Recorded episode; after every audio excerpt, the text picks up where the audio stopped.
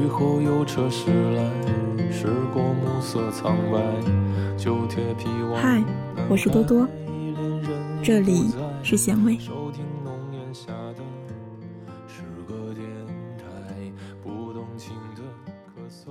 做一个拯救自己的人。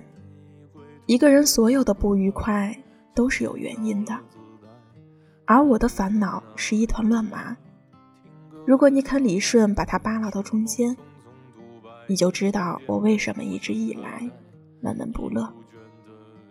而我心里也一直清楚，这生活中诸多不如意的核心，就是我太胖了。那四年间，我从刚进大学时的九十五斤，迅速吃成了一百斤，再放纵成一百一，变成一百二，最后膨胀到体重秤上的一百三。我越来越胖。胖到无药可救。其实我心里明明知道解决这个问题的方法，却怀揣了四年，一直在拖延。我本应该和那些女孩子们一样，每天晚上去操场上跑步，或者跳绳，维持两位数的体重。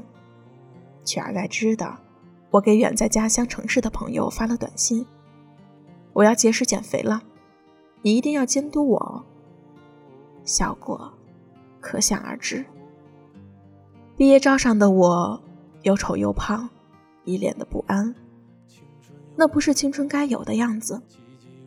我带着这些肥肉又过了几年，身上的坏情绪更加严重了，完全影响到了我的正常生活。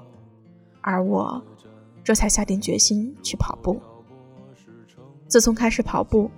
体重减下十几公斤之后，也经常在网上和大家分享心得，而不时的就会收到这样的私信。我也是一个胖姑娘，我现在每天都很抑郁，害怕和别人接触。我想跑步减肥，可就是坚持不下来。你骂骂我吧。我上大学后养成了爱吃零食的习惯，一个学期胖了好几十斤，我该怎么办啊？有没有不用太辛苦也能瘦下来的办法呢？我这个月把信用卡刷爆了，明明知道没有钱，但看到好看的衣服还是管不住自己。哎，这可怎么办啊？我要和男朋友结婚了，他之前出过轨，还比较花心，我也知道他不是个能给我安定生活的人。我现在好痛苦啊！我该如何选择啊？而诸如此类的问题，我每天都会在后台中看见。看到之后，却总免不了一番感慨：或恨其不争，或爱莫能助，或难以理解。我观察过身边一些过得不如意的人，发现大家无论在经历着什么千差万别的烦恼，却几乎都有着同样的弱点。明明知道自己不喜欢眼前的生活，可就是懒得改变。他们几乎从不抱怨诉苦，或者把期望去寄托在别人身上，认为这是一种最浪费时间的举动。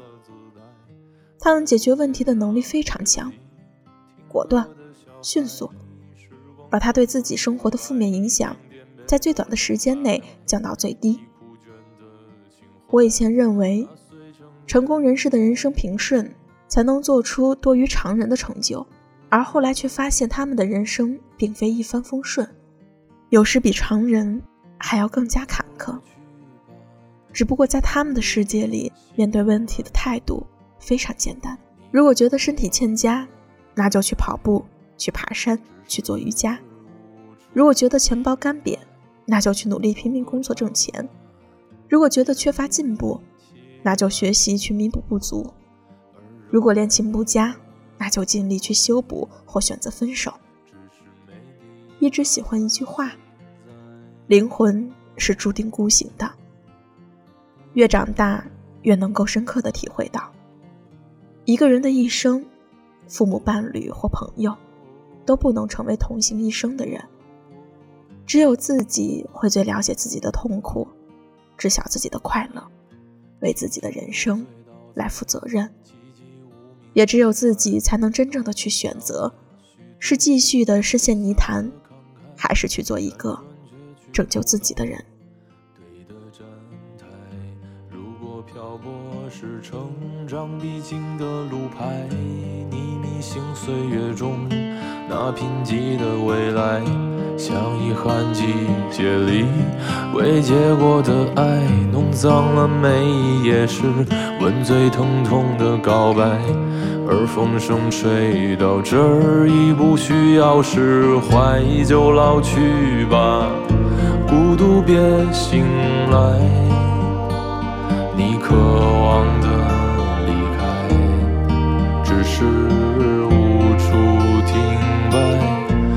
歌唱吧，眼睛眯起来，而热泪的崩坏，只是没抵达的存在。